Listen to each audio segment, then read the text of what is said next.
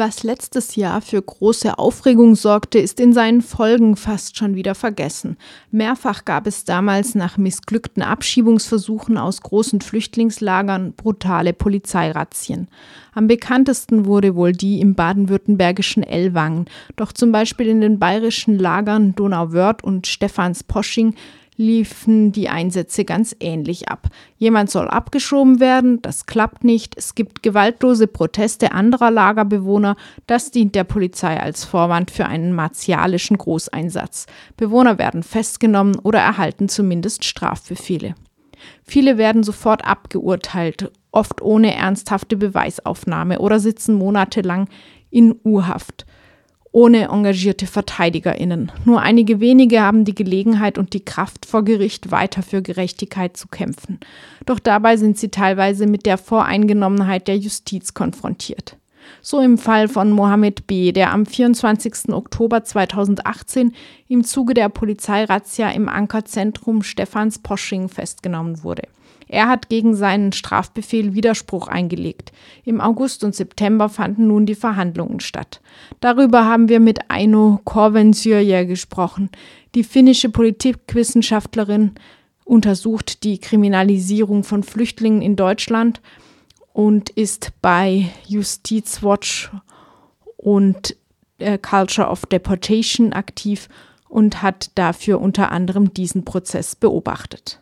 Zunächst kurz zum Ablauf der Geschehnisse im Oktober letzten Jahres in Stephansposching. Der Bayerische Flüchtlingsrat fasst sie so zusammen. Bereits am Dienstag, den 23.10.2018, sollte ein Geflüchteter nach Italien abgeschoben werden. Weil er nicht gefunden werden konnte, kam die Polizei am frühen Mittwochmorgen, den 24.10.2018 wieder.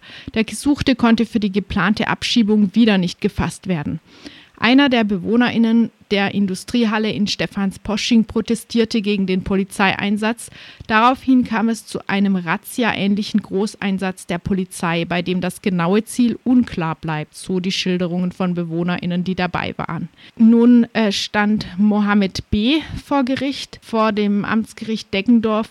Was wurde ihm dabei vorgeworfen und warum weist er diese Vorwürfe insgesamt zurück? Mohammed B. Er wurde vorgeworfen, so wie die meisten von den anderen, ungefähr zehn, zehn Geflüchteten, die da danach ähm, Strafbefehle bekommen haben, äh, Widerstand gegen Vollstreckungsbeamte mit Gefangenenbefreiung und dazu noch Sachbeschädigung. Er soll mit den anderen dann geholfen haben in der Nacht während, während dieser Abschiebungsversuch dass der westafrikanische Geflüchtete, der diese Maßnahme kritisiert hatte, aus dem Polizeiwagen geflüchtet ist. Der Mann, der hat sich äh, also verbal diese äh, Abschiebemaßnahme kritisiert, diese Durchsuchung als menschenunwürdig. Und dann danach hat die Polizei den festgenommen. Und weil er Widerstand gegen die Festnahme leistete, konnten die ihm nicht in Handschellen fixieren. Und dadurch ist er dann äh, aus dem Polizeiwagen äh, geflüchtet, während die anderen Bewohner sich äh, da gesammelt hatten, um mit ihm zu solidarisieren. Mohammed B., er sagt aber, äh, sein Name wurde an die Polizei äh, später gegeben vom Handleiter und deswegen wurde er dann bei der Razzia, das war dann tagsüber, festgenommen.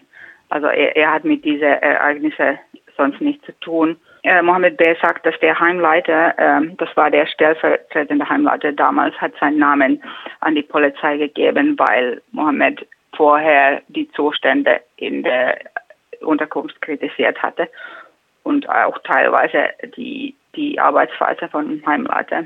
Kannst du noch mal schildern, in was für Aspekten die Richterin am Amtsgericht Deggendorf sich in diesem Prozess, sagen wir mal, problematisch verhalten hat? Ja, eigentlich äh, auf ganz vielen Ebenen. Wir können jetzt anfangen mit dieser Terminierung, dass das jedes Mal um 9 Uhr morgens war und dann Mohammed musste immer am Vortag anreisen, weil er nicht von seiner jetzigen Unterkunft da pünktlich ankommen kann, wenn das um 9 Uhr anfängt. Das war die Richterin dann egal. Und auch dann, dass die Richterin 18 äh, Zeugen eingeladen hat, auch wenn die Aktenlage sagt, dass eigentlich die meisten von denen überhaupt nichts über Mohammed sagen können in dieser Hauptanklagepunkt. Und eigentlich war das dann so, dass in der Verhandlung nur ein Zeuge ihm belasten konnte in diesem Punkt, aber das kam auch sehr verzögerlich nach langen Manipulationen nach der Richterin. Und dann irgendwann äh, hat er dann einfach gesagt, ja, vielleicht habe ich ihn da gesehen in der Nacht. Und äh, er würde davor mit, von der Richterin geführt.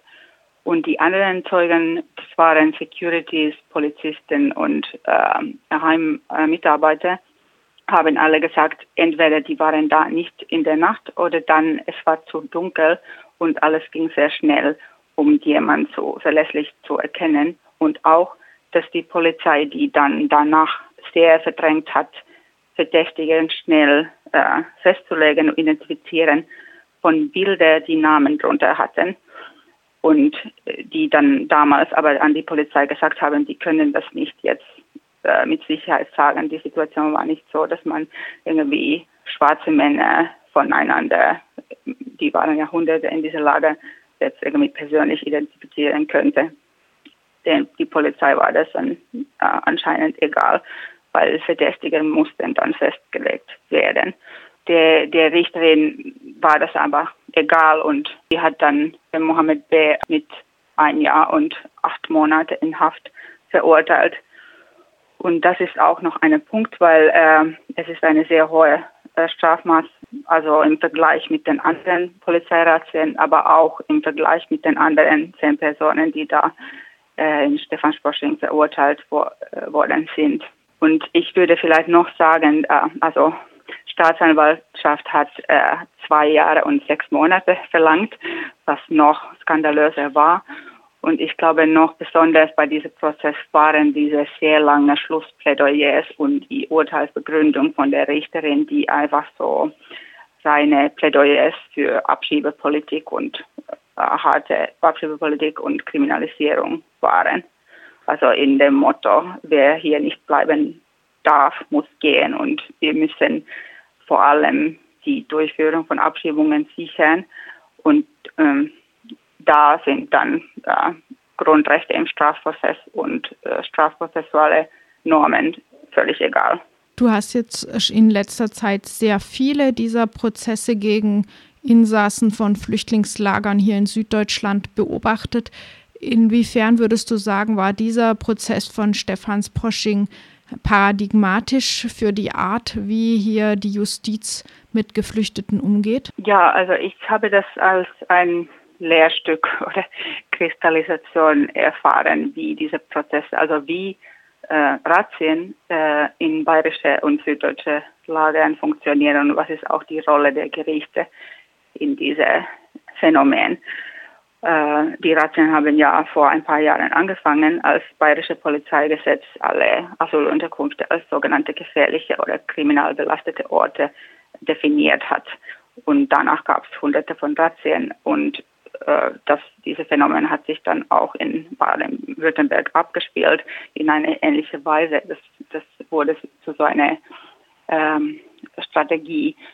Und, und dieser Prozess in Stephansbosching hat das einfach dann kristallklar gezeigt, wie die, der Hauptpunkt da für die Polizei und die Gerichte, also Strafverfolgungsbehörden im Allgemeinen ist, die Produktion von Gefährlichkeit und dadurch äh, die Legitimierung von, von Polizeigewalt, besonders Abschiebungen gegen Geflüchtete. Darum geht es. Hm. Und da nehmen sie, wie ich gesagt habe, die, die hm, Grundrechte im Strafprozess und auch die Normen, in, äh, strafprozessuale Normen dann egal. Diese Produktion von Gefährlichkeit, die läuft eben darüber, wie du gesagt hast, dass zum Beispiel äh, Zeugen suggestiv befragt werden, äh, dass genau auf die Strafprozessordnung keine Rücksicht genommen wird, dass bei der Identifikation von Verdächtigen ähm, es alles andere als genau genommen wird. So etwas meinst du damit? Ja, genau. Also auf den vielen Ebenen, dass es nicht um äh, individuelle Schuld geht und nicht individuelle zuschreibbare Handlungen oder Äußerungen. Das haben wir bei all diesen Prozesse, die wir beobachtet haben, äh, gesehen. sondern es geht so, so um Gesamtsituationen, die dann als gefährlich und bedrohlich äh, beschrieben werden und bestätigt werden von diese, durch diese Befragungen von Richterinnen, die aber sehr unklar und vage bleiben. Also wenn man die Geflüchteten zuhören, die da waren und, und dann auch die äh, Statements von Polizei genauer liest, äh, kann man nicht sagen, dass da irgendwelche Aggress konkrete Aggressionen stattgefunden haben, sondern also konkrete Aggressionen konnten nicht von der Polizei bewiesen worden, sondern was es gab, war äh, verbale Kritik über diese nächtliche Durchsuchungen, diese nächtliche Abschiebemaßnahmen.